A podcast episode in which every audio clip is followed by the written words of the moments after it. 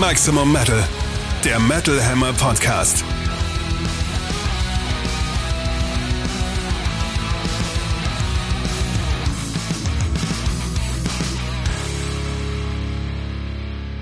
Episode 44 vom 2. Dezember 2022 für euch am Mikrofon Metal Hammer Chefredakteur Sebastian Kessler und Katrin Riedel aus der Metal Hammer Redaktion. Wie schön, dass ihr wieder da seid und uns zuhört. Wir haben wieder einen bunten Strauß Weihnachtsplätzchen für euch am Start. Nämlich neben den Themen der Woche die wichtigsten Releases der nächsten zwei Metal-Wochen sowie einen spannenden Talkgast, nämlich quasi drei Personen in einem. Ja, und zwar sind das Eric Cohen, aka Jack Latton, aka Daniel Geiger. Also der Sänger und Vorsteher der Bands Smokeblow und Eric Cohn ist bei uns im Interview mit unserem Kollegen Frank Thieses zu hören. Ja, und davor gibt es die News. Back in Black, das Metal Update. Und was das für Neuigkeiten sind. Wir haben schön gestaunt Anfang der Woche, als völlig aus dem Nichts eine neue Metallica-Single. Metallica! Zitat Ende. Auf uns herab prasselte. Nicht nur eine Single, sondern direkt ein neues Album, Infos zu einem neuen Album, Tourdaten, Tourtickets. Es war eine echte Metallica-Woche. Herrlich. Aber Wollen es war nicht alles ganz einfach zu durchblicken, glaube ich. Ja, wollen wir zuerst über den Song sprechen? Sehr gerne. Lux Eterna mit einem lateinischen Ä vorne dran. Oder ist es griechisch? Ich weiß es nicht genau. Ballert in 3 Minuten 30 gut geradeaus. Das Schlagzeug klingt ein bisschen wie aus der Blechbüchse, oder?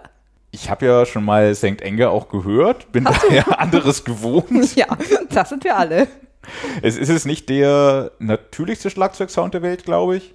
Aber es ist einer, der gut voranprügelt und. Es ist ja auch gemein, sich immer am Schlagzeug aufzuhängen. Das wollen wir jetzt ja auch aber nicht. guter Schlagzeugsound ist wichtig. Und zumindest jetzt hier auf der Studioaufnahme macht Lars einen super Job. Schnell, taktvoll, präzise, kann man nichts gegen sagen. Erstmal, der Sound ist mir jetzt nicht negativ aufgefallen, aber ist, ja, ist halt produziert.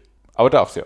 Metallica dürfen produziert klingen. Sie hatten auch schon mal mieseren Sound. Für mich klingt das eher wie aus der Blechbüchse ein bisschen. Also gar nicht überproduziert. Eher scheppernd. Eher scheppernd. Egal. Darum geht's ja gar nicht. Doch, so natürlich geht es auch darum. Wie findest du den Sound sonst? Es Also den Song. den Sound und den, Song. Sound des Songs. Alles. Ja, super. Also mir gefällt Lux Eterna doch ziemlich gut. Hat ordentlich Schub und Tempo. Tolle Gitarrenarbeit, fette Riffs, richtig guter Gesang. Im Refrain kommt der gute Papa Het mit seiner Stimme auch ganz schön weit hoch, finde ich. Also Schon. ja, Das sind tolle, mir. tolle Schreie und tolle Gesangsmelodien. Ich mag diese Phase, in der die Band gerade ist, wo sie so gefühlt diesen Rock'n'Roll aus Load, Reload und den alten Thrash Metal kombinieren. Das haben sie jetzt mit Hardwired auch schon gemacht. Und ich finde, Lux Eterna ist ein Song, der auch genauso auf Hardwired hätte stehen können und verspricht eine schöne Fortsetzung des letzten Albums damit zu werden, was da kommt. Wobei es doch auch viele Stimmen gibt, die das jetzt als Rückkehr in die Oldschool-Zeit ansehen. Habe ich so nicht gehört. Es drückt halt ordentlich aufs Gaspedal. Schon. Ich bin ein bisschen überrascht davon, dass viele Leute das als so oldschoolig wahrnehmen. Geht mir nicht so. Also nicht, nicht oldschooliger als Death Magnetic und Hardwired eben waren. Aber vielleicht ist Hardwired auch nicht mehr so bei jedem in Erinnerung geblieben. Ich mochte das Album sehr und mag es immer ist noch. es auch nicht mehr so in Erinnerung, muss ich zugeben. Eher Death Magnetic. Bei mir ist nicht jeder Song von Hardwired in Erinnerung geblieben, weil es doch ein viele. relativ langes Album war. Ja, es, es waren am Ende gar nicht so viele, glaube ich. Es waren auch nur zwölf. War das nicht ein Auf- Doppelalbum? Ja, aber die Songs waren alle so unfassbar lang, dass die auf zwei CDs aufgeteilt werden mussten. Aber ich glaube, es waren nur zwölf Nummern. Und das trifft dann halt auch auf das kommende Album zu. 72 Seasons soll das heißen. Zwölf Songs haben, 77 Minuten laufen. Wird also auch zu lang für nur eine CD tatsächlich, wenn das so ist. Steht uns wieder ein Doppelalbum bevor. Na, mal schauen. Ein bisschen heftig finde ich auch die Tatsache, dass der Song nach nur einem einzigen Tag halt einfach mal 4,9 Millionen Aufrufe bei YouTube und Boah. über 31.000 Kommentare hat. Krass. Also schon heftig. Und ganz klar, also Metallica ziehen ordentlich und schaffen es immer noch, Leute anzusprechen und zu bewegen und da auch kollektive Diskussionen, teilweise Euphorie auszulösen, ist schon toll. Ja, super, wie euphorisch die Leute es wahrgenommen haben. Ob sie jetzt den Song für sehr oldschoolig halten und darum feiern, ob sie ihn wegen des Rock'n'Roll-Faktors feiern, ob sie ihn feiern, weil er so kurz ist. Ich habe auf jeden Fall sehr wenig negative Kommentare im Netz gelesen und das ist dieser Tage ja schon was wert. Richtig. Textlich finde ich das Stück übrigens auch ganz interessant. Ich habe mal geguckt, denn natürlich sind ja Songtexte auch immer ja, für unterschiedliche Interpretationen offen und können sehr vielfältig aufgefasst werden. Für mich wirkt das aber tatsächlich so ein bisschen wie die Beschreibung einer Live-Situation. Also einmal aus Sicht des Publikums, vielleicht aber auch aus Sicht der Band. Also da heißt es irgendwie Aha. Approaching Thunder, Awaiting the Light, also Donnern und Blitzen tut es ja im übertragenen Sinne eben auch auf einer Konzertbühne. A Sea of Hearts, Speed as One, Unified, spielt vielleicht auf das Gemeinschaftsgefühl des Publikums an. Und dann natürlich Full Speed or Nothing, ja, gerne. Los geht's mit Vollgas, wie auch der Song irgendwie ziemlich schnell dahin brettert. Und dann auch noch sehr schön, Commiseration, Sonic Salvation, Cast out the demons that strangle your life. Also so ein bisschen Erlösung und Freimachung vom Schlechten durch die Musik. Schön. Und später dann noch Amplification, Lightning the Nation, Never alive more than right here tonight. das also- klingt tatsächlich sehr nach. Also die ganze Krass, Nation ja. wird quasi von diesem Lichtblitz erfasst. Man fühlt sich so lebendig wie nie zuvor. Und das Lux Eterna, also das ewige Licht, könnte dann in diesem Kontext, wenn das denn so ist, wie ich das hier behaupte, könnte entweder die Musik sein Mhm. oder vielleicht sogar auch die Band für ihre Fans, also Metallica selbst. Geil. Das ist eine sehr schöne Interpretation, die ich so auch noch nirgendwo gehört oder gelesen habe. Bisher hatte ich wo gelesen, dass es irgendwie auf die Kommunion anspielen könnte, weil Lux Eterna wohl in so einem Kommunionsvers dann irgendwie auch fällt. Ich selber kann mich nicht mehr dran erinnern, es ist zu lang her. Ich wurde konfirmiert, daher kann ich mich auch Das ist nicht wohl so ein. Kommunionsding. Vieles von dem, was du zitiert hast, ließ sich auch darauf tatsächlich irgendwie lesen oder so. Auch das Austreiben von Dämonen ist dann ja was sehr katholisches. Passt ja auch im übertragenen Sinne so ein bisschen, weil ja gerade Musik auch so eine religiöse Komponente einfach hat. Ja. Also dieses Gemeinschaftserlebnis. Es hieß ja auch, es ist ein Pandemiealbum tatsächlich, so Mhm. Sozusagen aus der Pandemie rauskommend dann wieder dieses, diese Sehnsucht nach der Erlösung durch das Live-Gefühl quasi. Aha. Ich finde auf jeden Fall die Live-Interpretation noch stimmiger und schöner als die komische eine- Kommunions. Ist tatsächlich eine handgemachte. Also ist jetzt nur mein Eindruck, muss so nicht sein. Na, hier sprechen Musikjournalisten. Wird schon was dran sein. Innen. In, das, das generische Maskulin, Verzeihung. Genau. Also äh, in diesem Sinne noch wäre das natürlich eine perfekte Nummer, um die kommenden Live-Konzerte auch zu eröffnen. Mit Sicherheit. Auf die wir gleich zu sprechen kommen oder wollen die erst noch sprechen, was wir über das Album bisher noch wissen? Nicht viel. Viel ist es nicht, nein, aber eine Tracklist steht schon. Die werde ich jetzt nicht mehr vorlesen, weil ich glaube, das hilft jetzt auch niemandem weiter hier. Quelle, Quelle Internet. Genau, aber zwölf Songs sollen es werden und 77 Minuten habe ich irgendwo gelesen. Da dieser Song jetzt ziemlich kurz ist, werden die anderen dann wahrscheinlich die 5-6 Minuten Marke wieder locker sprengen. Aber es ist recht, Metallica waren jetzt auch nie eine Band fürs 3 Minuten 30 Radioformat und wenn die Songs es tragen, bitte her damit. Oder es sind alles 3 Minuten 30 Songs und am das ist Schluss gibt es ein 20-minütiges Outro. Das wäre auch sehr, sehr geil. Das wäre sehr, sehr geil. Auf den letzten Alben waren auch immer ein paar Songs, die waren ein bisschen lang und hätten auch zwei, drei Minuten weniger vertragen können. So selbst Bit of the Bone vom letzten, das war der letzte Ja, Track auf dem, auf dem vorherigen Album. Das Den habe ich erst auf der, auf der Fahrt zum Paradise aufgelegt. Ach, deshalb. Im Auto, darum ist er wahrscheinlich noch im Ohr, aber da habe ich dann beim Autofahren auch gemerkt, so okay, wenn der Song jetzt vorbei wäre, wäre es richtig geil gewesen. Oh, geht noch drei Minuten. Gucken, was das Album hergibt. Vielleicht tragen es die Songs, denn es ist ein Konzeptalbum, wenn ich das richtig verstanden habe. Und wenn ich das alles so richtig gelesen habe, wird es dann das erste Mal sein, dass tatsächlich sich so ein ganzes Thema durch ein Metallica-Album durchzieht. Ich glaube, das haben die bisher so noch nie gemacht. Außer bei Lulu, aber darüber sprechen wir nicht. Ja, mega. Und zwar die ersten 72 Jahreszeiten eines Lebens, also die ersten 18 Jahre, die einen Menschen sehr prägen, wo man von den Eltern sehr geprägt wird, wo man laut ersten Statements von James Hetfield gelehrt bekommt, was für eine Art von Person man eigentlich ist und wie ein das im Erwachsenenleben auch weiterhin noch beschäftigen wird. Das würde natürlich dann schon wieder für die äh, Kommunionstheorie sprechen, Ja, sag ich oder sie standen da zum ersten Mal als 16-Jährige auf der Bühne. Wobei der Song, glaube ich, in der Tracklist relativ früh ist. Und in vier Jahren standen sie wahrscheinlich noch nicht auf der Bühne. Aber zwölf Songs passt ja auch nicht mit 18 Jahren. Das werden sie dann so wahrscheinlich nicht, nicht äh, Okay. akkurat In jedem umsetzen. Fall spannend. Also Konzeptalben finde ich immer super interessant, weil man da dann immer merkt, dass sich die Band Gedanken gemacht hat und einfach also mehr macht als Musik, quasi ein Gesamtwerk, ein Kunstwerk erschafft, das halt über das Musikalische hinausgeht. Bin ich sehr gespannt, was das wird. Ja, das könnte ein komplexes Werk werden. Auf jeden Fall die Spannung halten sie hoch. Komplex ist auch die Art und Weise, wie die Tour stattfindet und man Tickets kaufen konnte und vielleicht auch noch kann. Habe ich das richtig verstanden, dass man nicht Tickets für ein Konzert kaufen kann, sondern wenn überhaupt Tickets für beide Konzerte? Erstmal schon. Ich, ich habe auch ein bisschen gebraucht, bis ich gerafft habe, wann diese Konzerte eigentlich stattfinden. Ich habe da gesehen, so, oh cool, zwei in Hamburg, zwei in München. München. Und dann festgestellt, hey, die sind ja beide Ende Mai. Wie geht das denn? Oh, ah, München ist jetzt 2024. Das war so mein erster What the fuck-Moment. Der zweite war dann festzustellen, dass das zweite von den beiden Hamburg-Konzerten, die 2023 stattfinden im Mai, am gleichen Tag ist wie Ozzy Osbourne in Berlin. No. Mist, Entscheidung, Entscheidung. Und dann die Realisation, dass man tatsächlich nur in Anführungszeichen Wochenendtickets kaufen kann. Das heißt, das Konzert für den Freitag und den Sonntag in Kombination. Es ist auch noch Freitag und Sonntag, also nicht Samstag, Sonntag? Nee, das ist ein Tag zwischendurch Pause, weil Sauerstoffzelt, nochmal einen Tee trinken und so, das muss das schon sein. Finde ich ja schon gemein, oder? Schon, also, also als Anreisender musst du halt schon dann ein paar Nächte Hotel mit einberechnen. Also in der heutigen Situation, ich sag mal Inflation, die Leute haben es nicht mehr so üppig, Geldmangel überall, ja, Konzerte, Konzerte und Events Konzerte sind purer Luxus, finde ich absolut fehl am Platz und völlig unverständlich. Was soll das? Aber man kann doch nicht den das ist Leuten dann das sagen, Luxuskonzert unter den Luxuskonzerten. Ja, schon, aber man kann doch nicht den Leuten sagen, ja, schön, dass ihr die Kohle für ein Konzert gerade so zusammenkratzen könnt. Reicht uns leider nicht. Wir verkaufen nur an Leute, die sich beides leisten können. Finde ich echt Es, äh, unmöglich, ehrlich gesagt. Ja, es sind schon ein paar Sachen, die ich daran komisch finde. Einerseits, ja, das Geld, das bei Leuten nicht so locker sitzt und damit spricht man erstmal die an, die es noch ein bisschen dicker haben als andere. Ja, es passt überhaupt nicht zu Metallica. Das ist eine Arbeiterband, was soll das? Ja, das ist seltsam. Seltsam auch, okay, unwahrscheinlicher Fall, aber angenommen, am Freitag stecken sich auf dem Konzert alle mit Corona an, ist Sonntag keiner mehr da. Okay, das, das wird so nicht passieren. Äh, trotzdem, aber du hast die gleichen Leute am Sonntag da wie am Freitag. Willst du das als Band? So, du Nein. willst doch irgendwie möglichst vielen Leuten eigentlich die Möglichkeit geben, ein Konzert zu besuchen und spielst darum zweimal in einer Stadt, damit Leute zweimal die Möglichkeit haben, ein Ticket dafür zu kaufen. Und dann verkaufst du es aber nur einmal an die gleichen Leute. Das ist irgendwie weird. Also offensichtlich wollen sie besser betuchte Superfans ansprechen. Sie spielen ja, glaube ich, auch zwei verschiedene Setlists. wenn Das ist richtig und das ist cool. Diese ganze Tour steht unter dem Motto No Repeat Weekend. Das heißt, sowohl die Setlisten ändern sich Montag und Sonntag, als auch die Vorbands.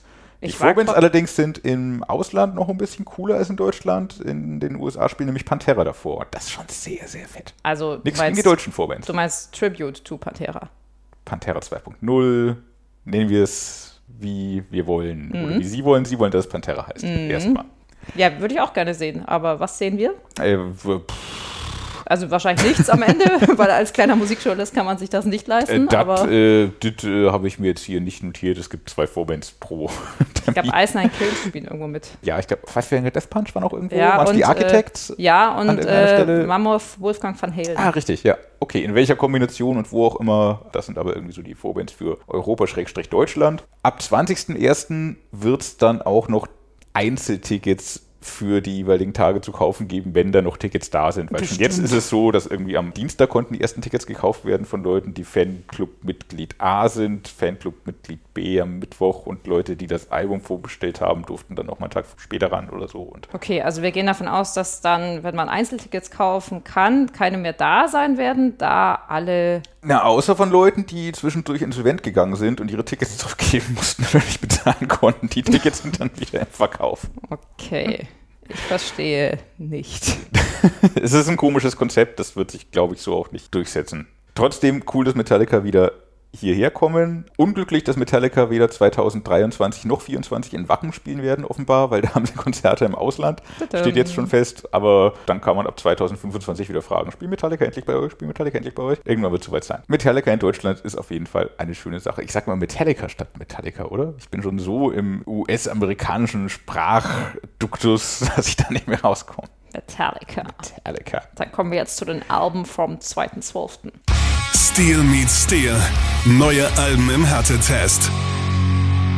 Und da beginnen wir gleich mal mit einer neu formierten Band, die sich Isafjord nennt. Und zwar steckt dahinter ein in der Post-Metal-Szene ziemlich bekannter Künstler. Und zwar ist das Adalbjörn Adi Trygvason von Sodstafir. Und der hat sich hier mit Ragnar Solberg, einem ehemaligen Mitglied von Pain of Salvation, zusammengetan. Isafjord bedeutet übersetzt tatsächlich auch sowas wie Fjord aus Eis, Eisfjord. Das Ganze spielt auf die Heimatstadt von den Vätern der beiden Musiker an. Mhm.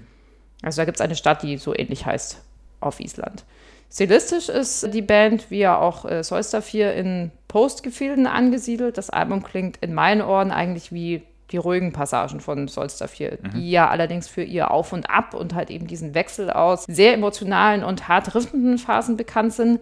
Und genau das fehlt mir tatsächlich auf diesem Album jetzt auch ein bisschen. Also das Klavier spielt in einigen Stücken eine wichtigere Rolle als die E-Gitarre. Insgesamt steckt auch sehr viel Gefühl in den Stücken. Alis Gesang ist auch wieder wirklich großartig und bewegend, so wie auch in seiner Hauptband. Mir dümpelt es aber insgesamt so ein bisschen zu stark dahin. Also ich hätte ein bisschen mehr Action gut gefunden, wobei es dann vielleicht wieder zu sehr an Zeus dafür erinnert hätte. Da klingst du jetzt negativer, als ich erwartet hätte und auch negativer, als ich das Album wahrgenommen habe. Ich war auch am Anfang so ein bisschen, wo, oh ja, wann geht's denn los? Es dümpelt ja so dahin, aber ich habe mich da sehr, ich habe es mir schön gehört, klingt auch zu viel. Reingehört. Rein, rein, reingehört und mich reingefühlt, glaube ich auch. Ich finde also du hast mit einem recht, es ist einlullend, Gleichzeitig aber sehr, sehr schöne Melodien, schwebenden Gitarren, diese sanfte Zunahme von Intensität äh, im Laufe eines Songs gefällt mir sehr gut. Es ist Wintermusik, passt wahrscheinlich am besten vorm Kamin sitzend mit einem warmen und oder alkoholischen Getränk in der Hand, im Halbdunkel oder noch schöner beim Fahren durch Island und verschneite Berge. Auf jeden Fall Musik zum Runterkommen, die düster und dunkel und auch anrührend ist, ohne aber zermürbend, traurig oder deprimierend zu sein. Es ist schöne, gefühlige Musik, mit manchen Songs auch so ein aufbauender, positiver Dreh. Der dritte ist ausgerechnet der Titelsong, habe ich schon gesagt, wie das Album heißt. Ich kann versuchen, es auszusprechen, dann wird es besonders lustig. Hjartastjak. Hjartastaki? Ah, ich dachte, es wäre ein Cursor, der hier blinkt. Ja, Hjartastaki. Der Titelsong ist relativ positiv aufbauend, Während der darauf folgende Hethin, spricht man es dann wahrscheinlich aus, fast schon doomig ist. Von daher hat man dieses leichte Auf und Ab, aber natürlich nicht so krass und krachig wie bei Solstar 4. Aber für einen, ich sag mal, netten Post-Metal-Abend, wo selbst Soester 4 zu laut sind, ist dieser Fjord, glaube ich, ganz nett aufzulegen. Ich hätte es tatsächlich auch als ein ganz gutes Album für die Vorweihnachtszeit beschrieben. Ja. Also kommt eigentlich gerade zur rechten Zeit. Man kann sich schön drin verlieren, man kann sich treiben lassen, ein bisschen die ruhige Musik genießen. Dieses Heidin bringt auch irgendwie so ein feierliches Gefühl rüber. Also wirkt schon fast so ein bisschen wie ein Weihnachtssong stellenweise. Wenn ich jetzt weitere Stücke hervorheben müsste, wären das der Titeltrack, der so gesanglich ein bisschen intensiver klingt. Und dann aber auch noch das wirklich sehr, sehr emotionale Fjord of Hope. Das geht wirklich unter die Haut. Ja, das Vielleicht schön. auch, weil das einen englischen Text hat. Also ja. alle anderen Songs sind auf Isländisch gesungen. Und wer verzerrte Gitarren hören will, der kann auch noch den Song Njal Saga oder so anhören.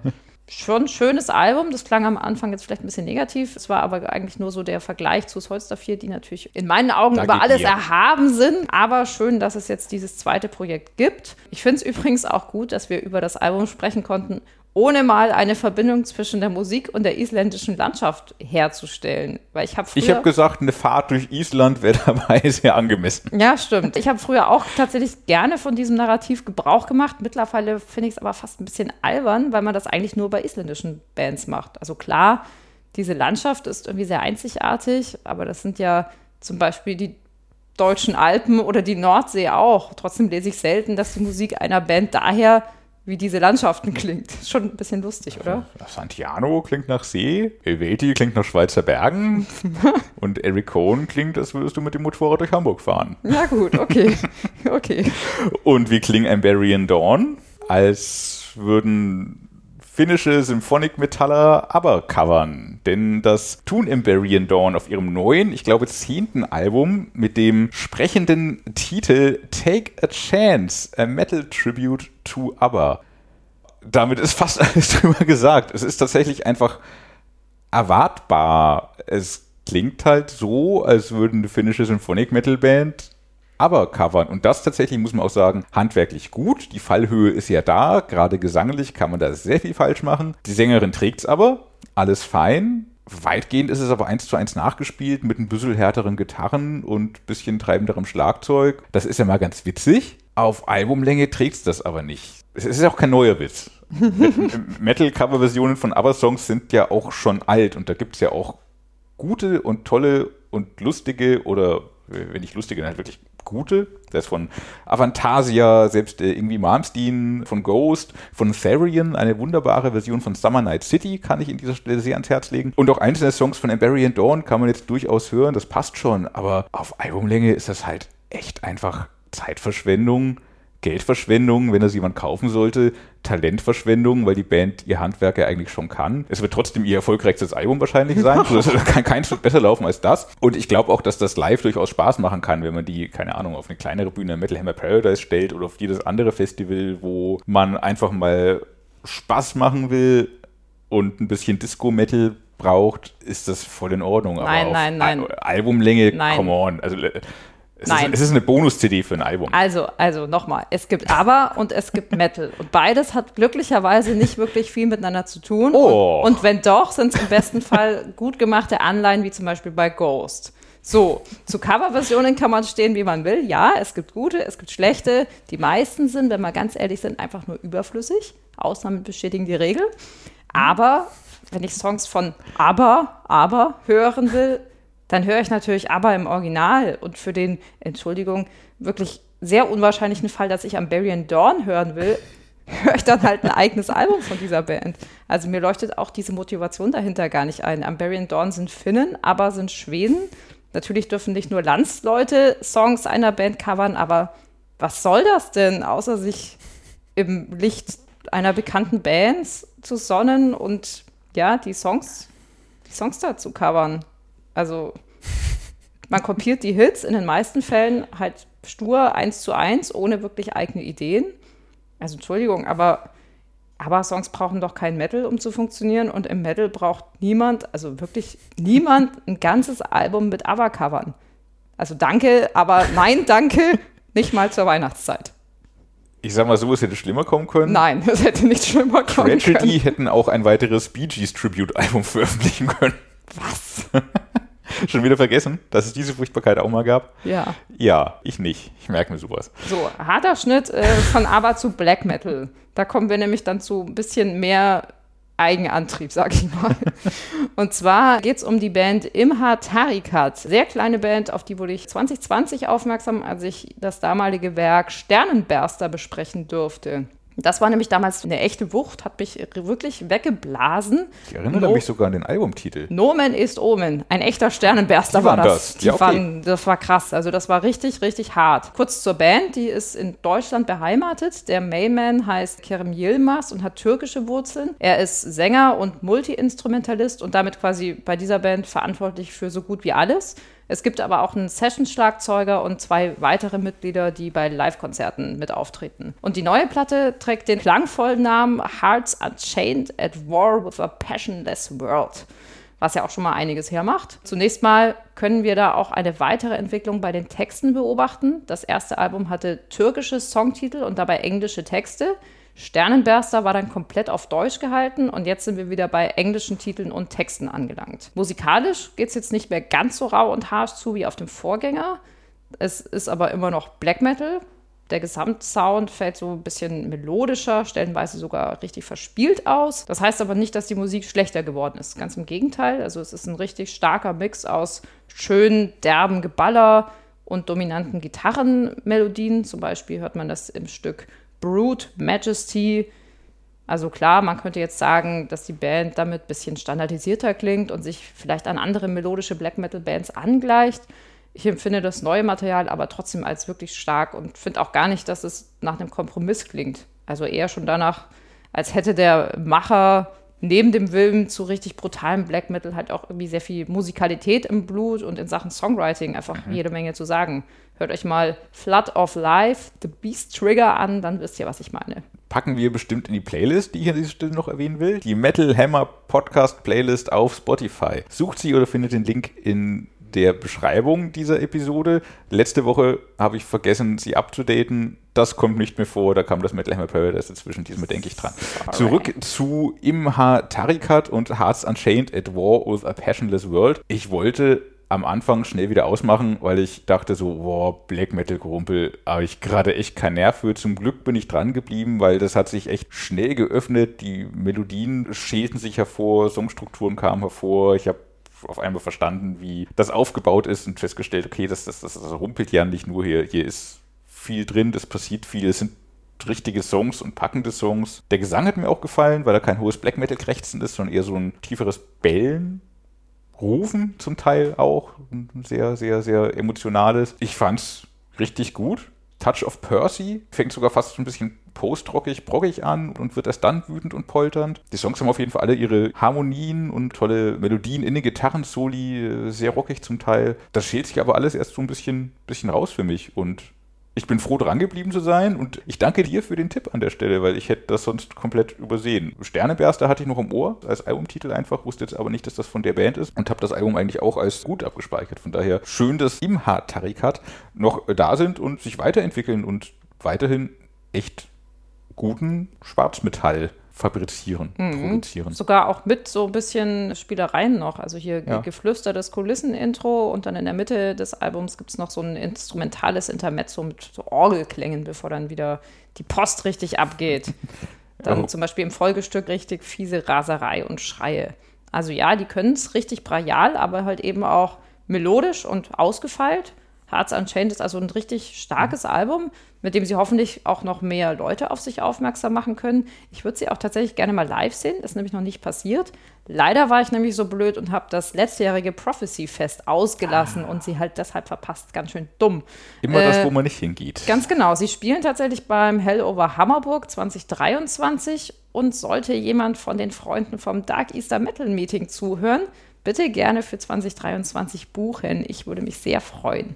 Roh, aber nicht stumpf, habe ich mir noch aufgeschrieben als kurze Beschreibung des Albums. Womit wir zum nächsten kämen, einem Release von nächsten Freitag, den 9.12. Und zwar stumpf, aber nicht roh. Ja, st- stumpf und roh.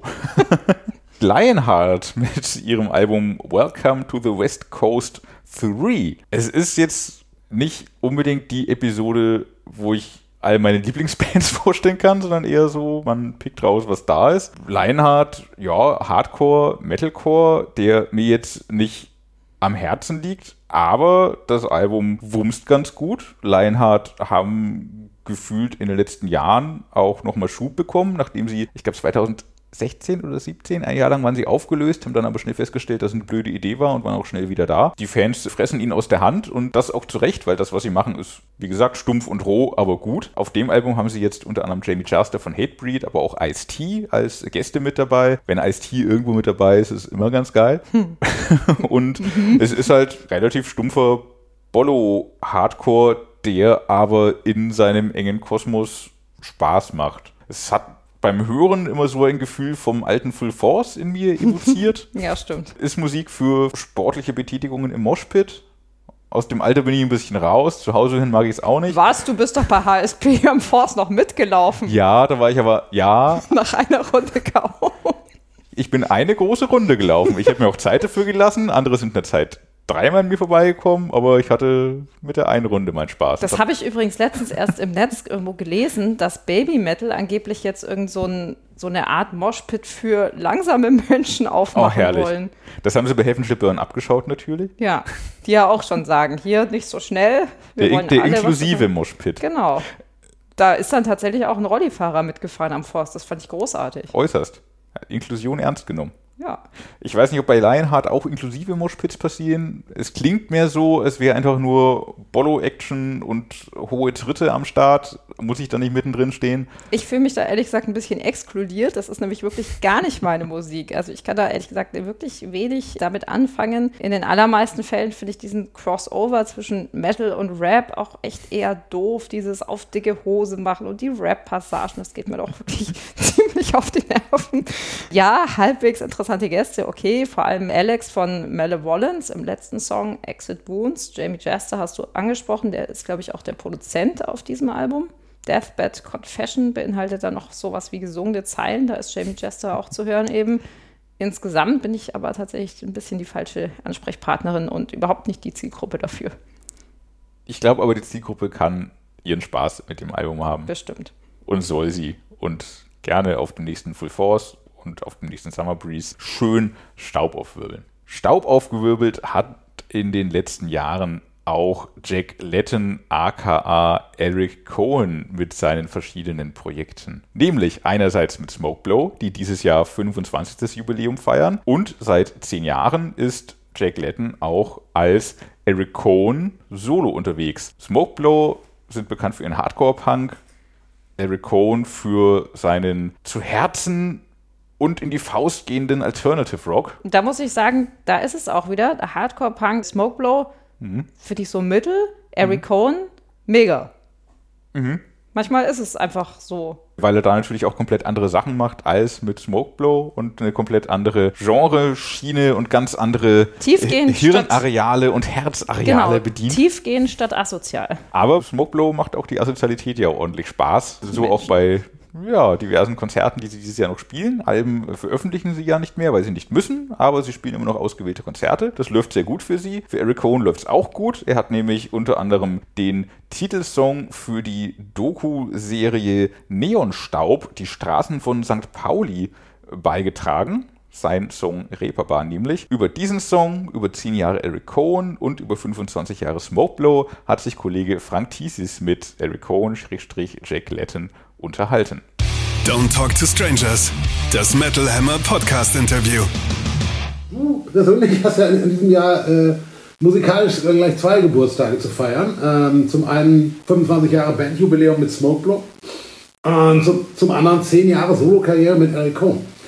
Und ich, ich habe mich so gefragt, so, was, ist, was ist für dich in dem Zusammenhang aktuell die, die, die unwirklichere Zahl? So, dass Smokeblow äh, nach einem Vierteljahrhundert immer, immer noch am Start sind oder dass Eric Cohn jetzt auch schon eine ganze äh, Dekade, zehn Jahre auf dem Buckel hat. Naja, ist beides irgendwie ein bisschen unwirklich. Ne? Also ja. ich meine, fangen wir mal mit Erik Kohn an, das ist irgendwie so ein dahergelaufener Hardcore-Heini, der auf einmal mit 40 anfängt, äh, äh, deutschsprachige Rockmusik zu machen und äh, es, es, schafft sich da wirklich zehn Jahre zu halten, ohne irgendwie, irgendwie irgendeine dicke Unterstützung.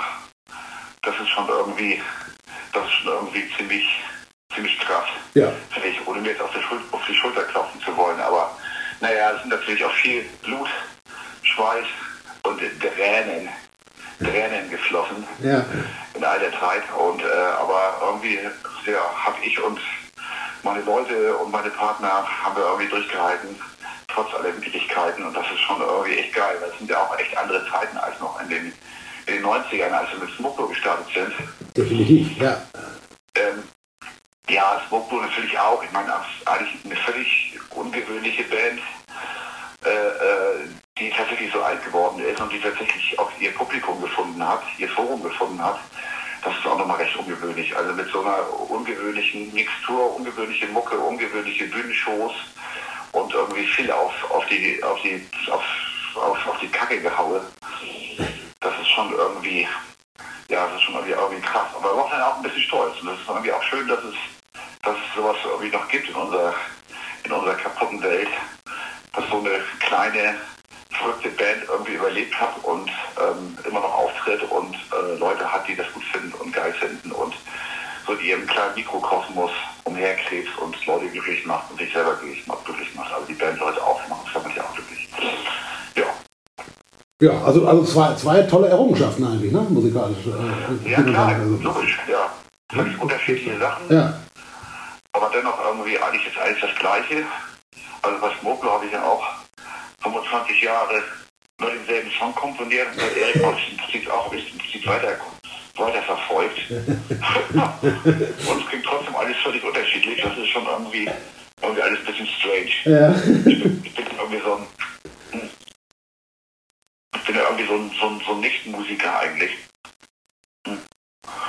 Also alle meine Mitmusiker, die haben irgendwie alle hunderttausendmal mehr drauf als ich, aber ich bin halt irgendwie so der, der äh, verrückte, verrückte kreative Kopf im Hintergrund, der alles durcheinander wirbelt und äh, sich da im Vordergrund drängelt. Und aber das scheint alles irgendwie gut zu funktionieren so. Und das finde ich irgendwie, das ist irgendwie toll, irgendwie krass. Absolut, ja, ne, das, das äh da hast, hast genau die richtige Rolle gefunden, glaube ich. Und ähm, ich meine, wenn man so zurückdenkt, also ich kann mich da genau daran erinnern, so vor 2012, äh, als äh, das erste Mal das, äh, das Video und den Video gesehen und den Song Chrome gehört haben, also deine, äh, ne, die, die Vorstellung von Eric Cohn, äh, in der Welt. die Welt äh, wird, äh, äh, trifft auf Eric Cohn äh, das erste Mal. Und ähm, ich weiß nicht, hast du, als du, als du damals den Song rausgebracht hast, äh, was, was, hast du da, äh, was waren, keine Ahnung, was waren deine, deine, deine kühnsten Erwartungen, also kommerziell und, und künstlerischer Art? Was hast du dir da, was hast du gedacht, was danach passieren wird, nach der Veröffentlichung des Songs und des Videos Chrom? ich hatte irgendwie, ja gut, also ich, ich war ja nicht neu in dem Business vor zehn Richtig. Jahren. Ich habe das ja schon 25 Jahre gemacht und auch viel gemacht und auch Sachen groß angelegt und auch mit Leuten aus der Szene zu tun gehabt und Konzerte gespielt und mit dem Business vertraut gewesen. Insofern wurden einem da schon in einigen Jahren die Falten aus dem Sack gebügelt, mhm. auf gut Deutsch gemacht. Also man wusste schon irgendwie Bescheid, wie der Hase läuft, dass jetzt irgendwie, äh, dass, äh, wenn es da ein paar Leute gibt, die das hören, dass das schon irgendwie eine geile Sache ist. Und wenn es darüber hinausgeht, ist es noch geiler. Und ich hatte irgendwie ja auch irgendwie Vertrauen in den Song und in, in, die ersten Sachen und war davon auch total überzeugt und bin ich heute immer noch. Und ähm, ich hatte schon irgendwie das als Minimalziel erwartet, was dann auch dabei rausgekommen ist. Mhm. Das, auch, das hat auch gereicht. Aber es war so das Minimalziel. Ich wollte schon irgendwie so, wäre schon geiler gewesen, wenn man noch, äh, äh noch größer gestartet wäre, aber dafür war es einfach auch zu ungewöhnlich, ja. würde ich mir sagen. Aber es hat, es hat auf jeden Fall ähm, so viel Erfolg gehabt, dass ich weitermachen konnte. Ja. Und das ist bis heute so geblieben. Genau. Und das ist eigentlich, das zieht sich wie ein roter Faden durch meine ganze musikalische Karriere. Smoke Blow oder Eric Kohn, das ging immer irgendwie weiter. Es waren nie irgendwie jetzt die riesigen Erfolge gewesen, mhm. aber es hatte immer, es hat immer Beachtung gefunden und es hat immer sein Publikum gefunden. Es hat, es hat sich immer ein bisschen weiterentwickelt, es sind immer mehr neue Leute dazugekommen sodass ich immer nicht aufhören durfte quasi. Ja. Verstehst du, wie ich meine? Ja, ja, absolut. Oh, Alter, okay, gut, ja, okay, du musst da immer noch zubuttern in die ganze Sache, du musst immer noch sau viel Energie reinstecken. Es gibt niemanden, der dich da richtig unterstützt. Ähm, aber dennoch ähm, gibt es Leute, die das geil finden, die das hören wollen und das wird auch gekauft und ja. ähm, und irgendwann decken sich auch die Kosten, so dass du nicht mehr draufzahlen musst und du musst einfach weitermachen. Ja. Und wie geil, es ist, das scheint irgendwie gut zu sein, was, äh, was du machst, wenn du so wenig Rückenwind hast, aber dennoch dann irgendwie trotzdem ähm, äh, äh, äh so viel Rückmeldungen bekommst. Ja so viel positive Rückmeldungen bekommst, dann musst du aber weitermachen. Auf jeden Fall, ja. Und ich meine, du musst immer. So, aber so war es bei Smoke auch. So war bei der ersten Platte, ja. so war es dann mit der zweiten und der dritten und, und, und der German Angst und äh, was man alles immer, immer so immer so eine Treppenstufe. Ja. Es war immer nur eine Treppenstufe. Ich hatte nie irgendwie irgendwo mit jetzt den riesigen Breakout gehabt, obwohl es immer prophezeit wurde. Jetzt in der nächsten Platte machen sie einen Durchbruch und hier Pustekuchen. Nee, nee.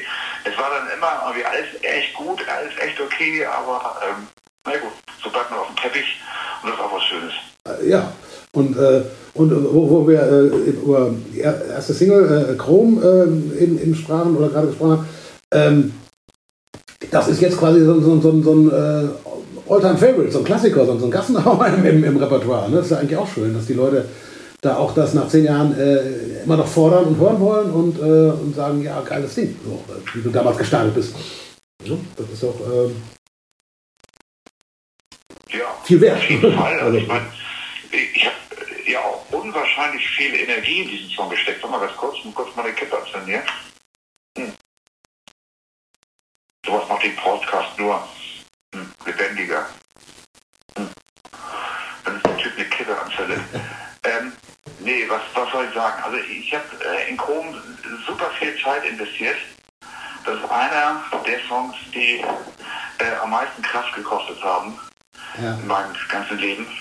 Und es geht dann weiter, gibt es noch ein paar. Es gibt so ungefähr fünf, sechs äh, Songs in meiner Karriere, die mich unglaublich viel Kraft gekostet haben aber die sich das, äh, das hat sich im Endeffekt alles auch gelohnt. Also ja, wie gesagt, Chrom ist irgendwie, ja, ist ein Mörder-Song.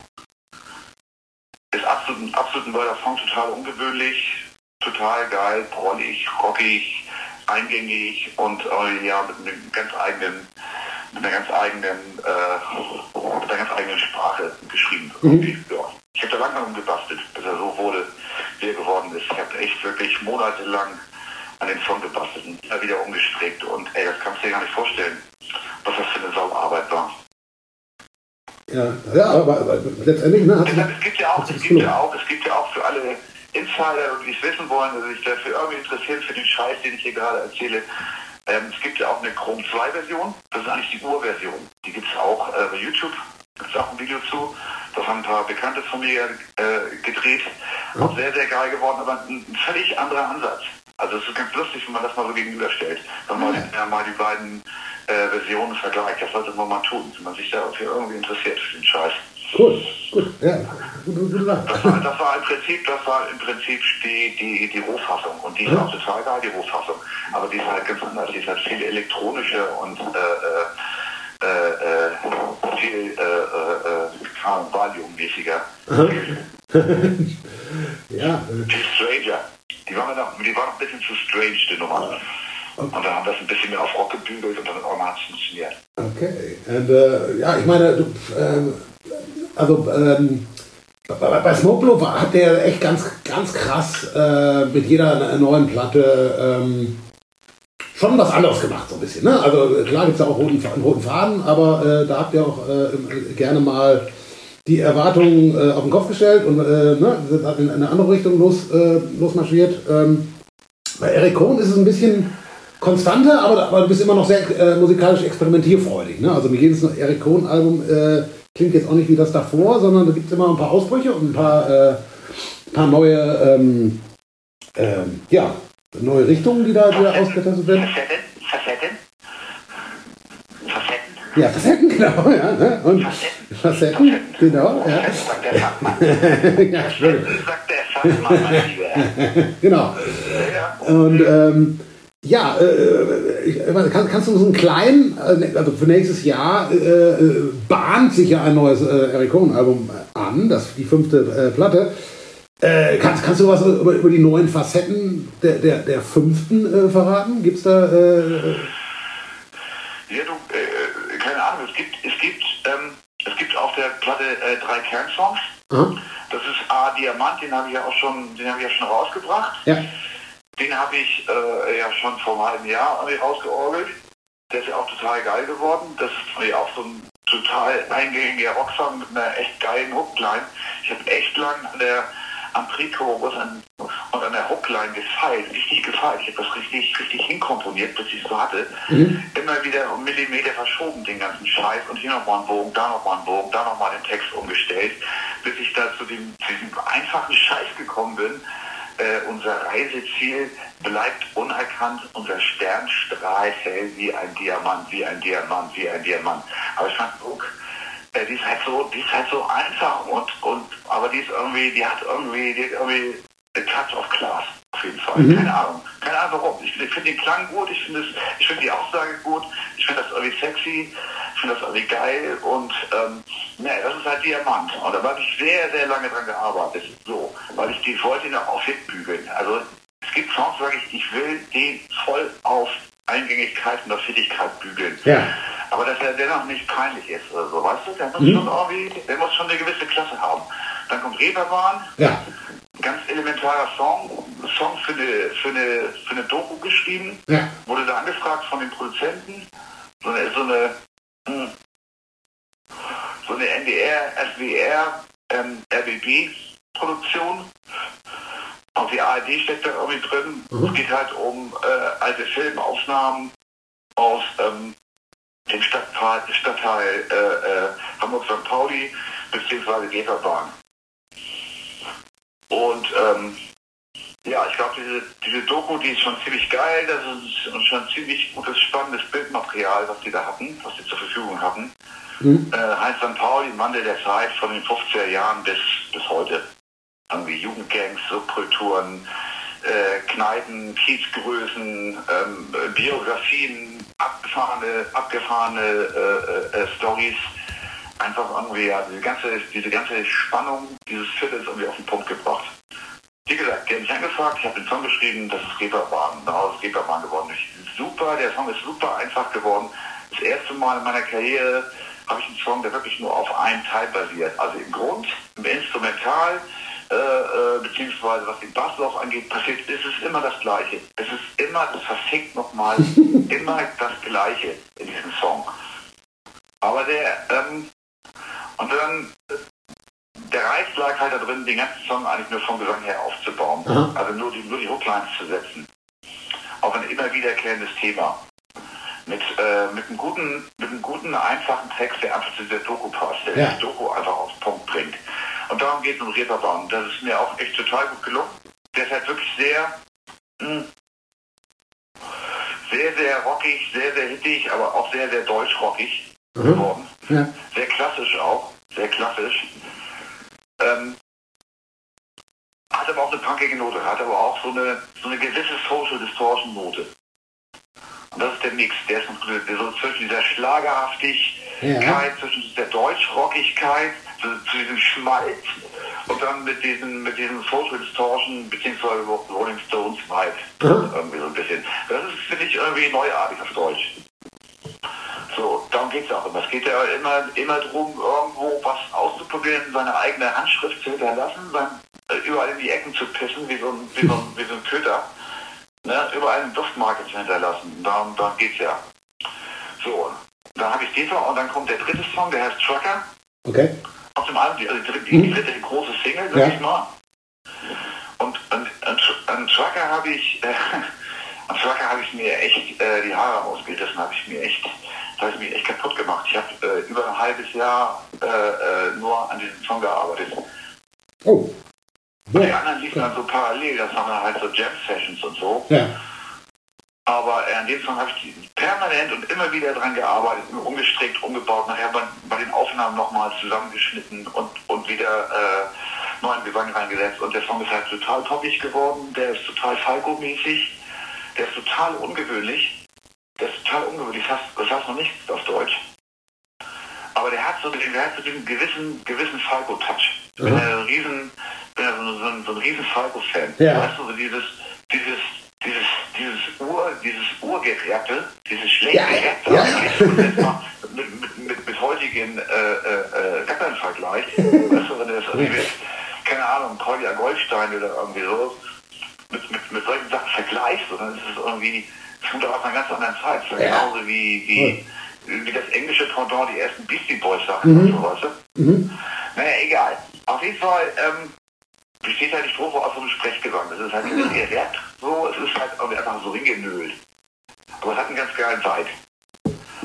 Und im Refrain kommt dann eine Dame dazu und Okay. singt die Hookline. Und die ist halt auch mit so einem schlechten englischen Text versehen. Weißt du? also, es, also das ist halt so richtig, richtig Falco, weißt du, out of the dark und so. Ja, ja.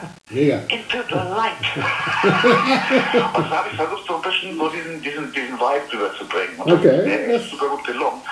Und der Song kriegt dann auch so einen Aber-Touch und keine Ahnung. Und darunter ist aber dann, ist, ist, die, die Basis ist schon, ist schon halt total rockig. Total schwer, schwer rockig. Schwer stampfend, stampfend rockig. So. Okay. Äh, da, dann, dann, dann, Aber, ja, ich finde ihn, find ihn ziemlich hittig. Wie gesagt, da ich habe mir da eine richtig so eine professionelle äh, äh, Sängerin äh, rangeholt, mhm. die das für mich, äh, das für mich gemacht hat, die also quasi da meine meine, meine Urhook äh, übertragen hat. Und in meiner Urhook klingt das, klingt das wie Thomas Anders weg. Klingt das wie Modern Talking. Das klingt echt wie Modern Talking. Weil Ich habe ich hab halt versucht, so eine Frauenstimme zu imitieren, weißt du? Mit, Ja. so, einer, mit so einer Falsettstimme. Ja, ja. Oder, oder so, so, so Bee Gees-mäßig. Funky Disco. Funky Disco Stimme. Ja, geil. Nee, aber sie das, sie das dann so mit, richtig, mit, mit Klasse und richtig toll, richtig toll eingesungen und so. Und das ist halt die Abzeit. Die, die, die dritte große Single. Und dazwischen sind viele sehr, sehr punkige Sachen. Okay. Also sehr, sehr punkig. Sehr, sehr punkrockig. Da ist viel, viel Saufpunk ist da irgendwie dabei. Eine ganze Menge Saufpunk. So richtig so, keine Ahnung, so, so Dropkick Murphys mäßig und so. Sauber. Ja. Richtig, richtig so eine, eher so eine, richtig so eine Kreuzberger Nächte meets äh, Dropkick Murphys mit so einem fetten, Rancid-mäßigen äh, äh, Gitarrensound. Aha. Also solche Nummern habe ich dabei, noch viel wirklich sehr LA-Punk-mäßige Nummern dabei, sehr, äh, sehr TSOL, Oh, okay. äh, so, Social Distortion, Adolescence-lastig, teilweise auch Deutschpunk-mäßig so äh, mit, ja, ja. Das ist dann Gelsenkirchener Barock, das dann, dann den koppel ich dann nach, nach Reeperbahn aus. Das ist der, das ist dann so eine, auch so eine Street-Single. Kannst du ein bisschen mit Bomberjacken vergleichen. Auch. So, ja, also es sind wirklich sehr viel, sehr viel punkige Sachen äh, äh, dabei, sehr viel knarzige Sachen, aber dennoch schön klassisch geil aufgenommen.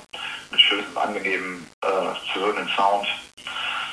Dann kriegt er automatisch auch wieder dann, wenn es in so, mit so einem geilen Sound versiehst, auch so eine, so eine, so eine, so eine schöne Metal-Kante, so eine schöne warme Rock-Kante. Dann bist du wieder bei, bei The Kite, haust ein paar Ja. äh, paar geile Flanger äh, äh, Solo-Gitarren rein und dann klingt das auch nach Eric Code. Dann schreibe ich da, schreibe ich da irgendeinen Text, der irgendwie geil klingt und der einen geilen äh, Vibe vermittelt und äh, dann hast du irgendwie den Sound, ne? das ist geile Songs. Super. Ab Ja. dafür. Da- Das äh, macht auf jeden Fall gespannt äh, auf, auf das äh, fünfte, fünfte Album. Und ähm, ich meine, du hast, äh, du hast wir haben über, über Reeperbahn gerade gesprochen, den, den, den Song. Äh, und äh, das, das, also, dass Eric Cohn in einer, in einer so einer fünfteiligen ARD äh, produzierten Doku-Serie, Neonstaub heißt die, glaube ich, irgendwie äh, im, im richtigen äh, Titel, äh, die äh, ab, äh, ab, ab äh, 21.11. der, äh, zu sehen ist, auch di- digital. So, so mal, also mal Hand aufs Herz, ich meine, hättest du, hättest Ich du, glaube, in der ARD-Mediathek kommt das Hm, hin. okay, ja. ARD-Mediathek. ja. Aber hey, ich meine, hättest, du jemals gedacht, so als, als, als, als alter Hardcaller aus dem Kieler Proberaumkeller, mal in, in der, in der, in der Hochkulturmediathek, so der öffentlich-rechtlichen, irgendwie äh, da mitzumischen, äh, ist, ist doch schon ein ganz geiler Sprung irgendwie auch, oder? Ja, aber wollte auch mal Zeit. Das sind irgendwie, ja, das, sind der, das, ist, das ist ja auch der Sound dafür, das ist ja auch geile Mucke so. Also ich meine, es ist ja, okay, es ist auch alles schon so ein bisschen, so ein bisschen äh, äh, breit angelegt und so ein bisschen, bisschen äh, äh, commercial und so. Mhm. Könnten da irgendwelche Heinis zu sagen, aber äh, ist mir auch wieder auch ziemlich egal. Ja. Hauptsache es klingt, Hauptsache es klingt irgendwie geil. Weißt? Also das ist eigentlich das Einzige, was mich irgendwie interessiert an diesem ganzen Scheiß, so den ich da mache, äh, ist einfach, ist das geil oder ist das nicht geil? Was es denn jetzt letztendlich ist, ist ja scheißegal, weißt du? Ja. Das meine ich ja so. Wenn, wenn ich irgendwie Bock habe auf einen, auf einen, auf einen, auf einen, auf einen Deutsch-Punk-Song, dann mache ich einen Deutsch-Punk-Song. Hauptsache der ist geil, weißt du? Ja. So, wenn ich jetzt, Ja. wenn ich jetzt, und wenn ich jetzt Bock auf einen, auf einen äh, äh, äh, äh, äh, Black Metal Song, so, dann, dann mache ich auch einen Black Metal Song so.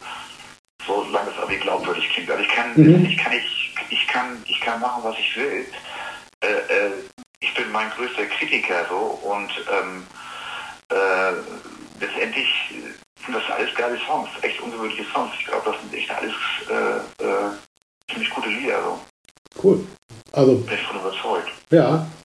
Ich, wir, sind, ges- wir sind gespannt alle äh, und ähm, ich meine, ähm, es, äh, äh, vom, vom 8. bis 10. Dezember äh, sind ja noch, spielst du nochmal mit äh, Eric Cohen drei Shows irgendwie zum Jahresabschluss. Ähm, Gibt es da schon irgendwie einen Vorgeschmack? Spielt ihr was live schon vom, vom ganz neuen äh, Material? Oder? Ja, ja, Kommen die Klassiker Ja, noch? da gehe ich mal stark von aus, gehe ich mal stark von aus. Ja, wir sind ja gerade dabei, das irgendwie alles einzustudieren.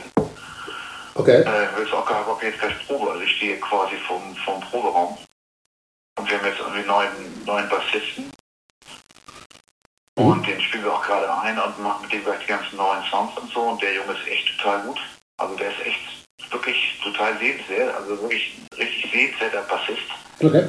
Wirklich, also ich meine, die meisten, die meisten Rockbands spielen ja ähm, äh, Gitarristen äh, äh, den Bass, weil es sind eigentlich geschulte Gitarristen. Ja. Weißt du? Ja. ja. Äh, Genau, und just selten hast du mal so einen, so einen, so einen richtigen Bassisten Mhm. in irgendwelchen Rockbands. Also, das fallen mir echt jetzt nicht so viele ein. Also wir hätten einen äh, Metallica beispielsweise, bei dem Robert äh, äh, äh, Trujillo, ja, das ist ja auch so ein richtiger Bassist.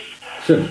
Und äh, in Sachen Punkrock fällt mir Rancid ein, also Matt, Matt Freeman, Aha.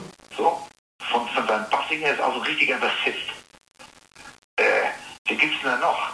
So Leute, hier, Fleer von, von Red Chili Ja, natürlich. So ein richtiger Bassist. Ja, das, absolut. das, hat nicht, das, ist, das ist ein völlig unabhängiges Instrument äh, äh, äh, zu den, zu den, zu den äh, äh, Gitarren. Ja. So, Ja, ja, ja. Dann gibt's dann, dann hast du wieder Bassisten wie äh, äh, bei, bei Typo Negative oder so. also irgendwie, also Peter Steele, Ja. das ist schon sehr an, an, an die Gitarre angelegt. Ja, klar, ja. ne? Das ist ja auch geil. Das ist ja auch geil. Aber der, so, den wir jetzt da gerade anspielen, Robert heißt der so, der ist richtiger, richtiger Bassist. Dadurch kriegt der, kriegt der, der ganze Eric Rohn Sound nochmal einen ganz anderen Touch. Also es wird irgendwie ziemlich überraschend sein, wenn der, wenn der Typ loslegt, weil der orgelt die ganze Zeit nach vorne, er spielt die ganze Zeit vorne weg und spielt so ganz hart mit den Fingern. Aber spielt das halt alles wirklich wie ein Bassist spielen würde, nicht wie ein Gitarrist. Und das ist irgendwie ganz geil. Cool. Oh, das, das wird ja spannend dann äh, live irgendwie, äh, das irgendwie äh, sehen zu können. Ähm, Ja, das wird, das wird äh, sehenswert sein. super. Ähm, und ähm, ja, und, äh, natürlich, äh, danach ist dann nochmal irgendwie eine Woche später quasi, nach dem letzten Eric Cohn äh, Sh- Showtag, äh, kurz bevor äh, 2022 in den Sack zumacht, äh, Smokeblow am 17.12. Äh, in, in Berlin. Ähm, eine Show, die jetzt schon irgendwie, glaube ich, zweimal ab, äh, verschoben und, und äh, wurde und so. Und wir hatten letztes Jahr gehofft und dann wurde es doch nichts. Ähm, aber jetzt, dieses Jahr, zerlegt ihr das Metropol in Berlin, oder? Ja, legen es in Schutt und Asche. Das, scheiß, verdammt nochmal. Das wollte ich hören. Ansage. Auf jeden Wir Fall. zerlegen das Monopol in Schutt und Asche. Das ist das. Ja, wir, wir wir werden Zeuge äh, sein. Äh, auf jeden Fall. Und, äh, Ja, wird das total, auch, wird total geil und so auch schön mit, mit drei Gitarren und so schön ultra brutal, Birdrock-mäßig, da wird wieder in einer weggeorbelt und es wird, es wird gesoffen und es wird gefeiert. Äh, ich glaube, Corona kann jetzt auch nicht mehr in die Quere kommen. Irgendwie, es hat sich mal ein bisschen aus Coronis ja, und die können wir alle schön ihr Maul halten da oben. Warte mal ganz kurz. ja. Und jetzt ist mal hier irgendwie mal wieder mal wieder ein bisschen lila Launebier angesagt. Absolut. Ja, fre- freuen wir uns alle auch schon drauf, äh, definitiv. Ähm, und ähm, ja, vielleicht irgendwie äh, zum Abschluss äh, noch, noch was, äh, noch was äh, ein bisschen äh, äh, Beklopptes. Also, ähm, wir haben ja über Smokebro gesprochen, wir haben ja über Eric Cohen gesprochen. Ähm, jetzt, äh, ich habe mir einfach mal so, so vorgestellt, wie wäre das denn eigentlich, äh, wenn, äh, wenn sich äh, Jack Latton und Eric Cohn mal in der Kneipe begegnen würden? Würden die sich blind verstehen und einen kippen oder eher aufs Maul hauen? Ah, Das ist eine krasse Frage. Wenn man es immer oberflächlich betrachtet, also eine oberflächliche Betrachtungsweise, ein bisschen trivial, würde Jack Latton äh, Eric Krohn natürlich voll aufs Maul hauen. Ja. Weil Jack Latton ist ja, ist ja irgendwie so, so, so dauerwütend und, und äh, äh, hasst ja auch alles äh, äh, Poppige und Mainstreamige. Genau, ja. Also er, ist, er, ist, er, er ja der, der, der, der, Gegenentwurf zum, zum Mainstream. Weißt du? Ja, Der ist irgendwie so der, der, der DJ Allen von, von, von Motorhead oder irgendwie so. ja genau. Ja. Ja. Das ist ja, das ist ja so diese Jack Latton-Figur, so völlig überdreht und und, und Erik Rohn ist ja so ein bisschen der, der, der, der erhabene, äh, äh, leicht, leicht melancholische, äh, keine Ahnung, in Queen-Dimension denkende äh, äh, äh, äh, Poser-Typ. ich habe keine Ahnung, ja. Ja. Ich glaube glaub eigentlich, wenn sie ins Gespräch kommen würden oder irgendwie so, nachdem sie sich erstmal gegenseitig auf die Fresse gehauen haben, würden sie sich, glaube ich, ziemlich gut verstehen und irgendwie beste Freunde werden. Genauso äh, würde ich mir das auch vorstellen. Genau. Erst erstmal aufs Maul hauen äh, und dann einen saufen und dann äh, merken, ja, sind, Das ist das. wir kommen doch klar. Genau, das ist nämlich das. Oder? Ja, denke Ja, auch. wahrscheinlich, Denke auch. ja. Ja, Also, das kann ich mir nur gut vorstellen. Ja, definitiv. Ja, sehr schön. okay, cool. Alter Frank, Ja, danke dir. da, da, danke dir. Guck Nochmal. mal, der, der ist doch schon hier, hier unten hier. Proberaum. Los, spielt mal was da, ihr Hunde. Spiel mal was, du Hund. Okay. Wo ist der? Robert,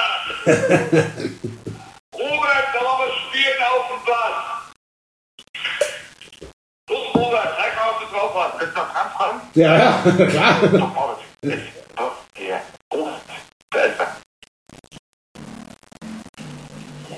Oh, ich höre was.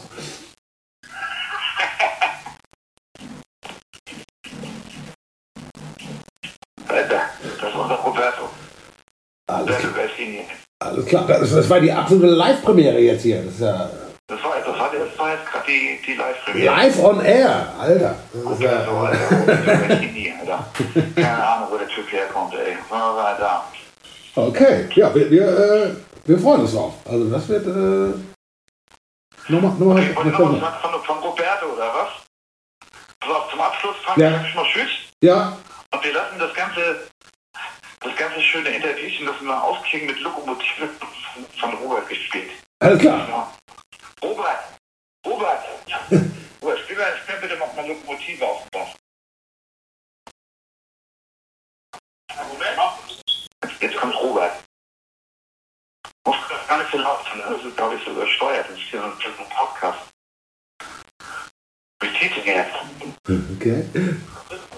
Was ist denn das für ein Bassend, ey? So ein Meteor Orange oder sowas. Ist das so? Ist das zu laut? Nee, komm rüber, komm rüber. Okay. Mach mal leiser. Leiser, leiser.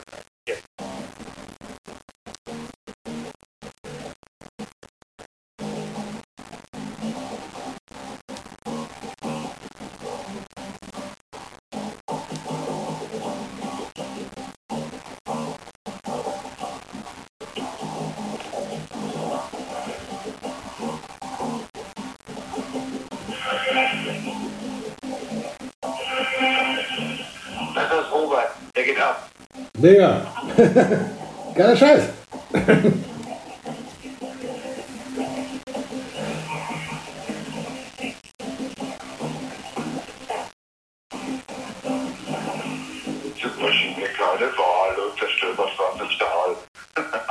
Von Eric Cohen wird in den nächsten Jahren also noch ordentlich zu hören sein, sowie von Smokeblow auch auf den Bühnen immer wieder, zum Beispiel dieses Jahr noch am 16.12. in Köln und am 17.12. in Berlin für einen ordentlichen Weihnachtsslam. Und wenn ihr noch euch ein bisschen tiefgehender mit der Geschichte von Smokeblow auseinandersetzen wollt, kann ich euch noch den kommenden Metal Hammer ans Herz legen, der Mitte Dezember erscheint, nämlich konkret am 14.12. Richtig. Darin lest ihr dann auch noch mal ein besonderes History-Interview von dem Kollegen Frank Thieses mit Jack Letton und MC Straßenköter. Das ist ein echter Name. Ja, und dann bleibt uns nur noch, euch auf die kommende Podcast-Episode hinzuweisen, die ab dem 16. Dezember zu hören sein wird. In dieser besprechen wir natürlich wieder die aktuellen Alben der Woche. Hint, Kommt da auch noch was? Hint, es wird noch schlimmer. Es wird schlimmer, als es ist. Hm, Doch, wir werden besser. Das so, sehen wir noch. Das sehen wir, genau. Außerdem gibt es natürlich auch wieder einen Interviewgast und das ist beim nächsten Mal JJ alias Michael Kogler von Harakiri for the Sky, mit dem wir über die Re-Releases seiner Band sowie den Status Quo von Harakiri sprechen. Und wir würden uns freuen, wenn ihr dann auch wieder reinhört. Genau. Um es nicht zu verpassen, abonniert diesen Podcast, lasst ein Like da und einen Kommentar. Das hilft uns, weitere Reichweite aufzubauen und noch mehr Metalheads mit unseren harten Worten zu erreichen. Danke euch fürs Dranbleiben und fürs Zuhören und die Unterstützung und wir hören uns in zwei Wochen wieder. Bis dahin macht's gut und bleibt Maximum Metal. Tschüss.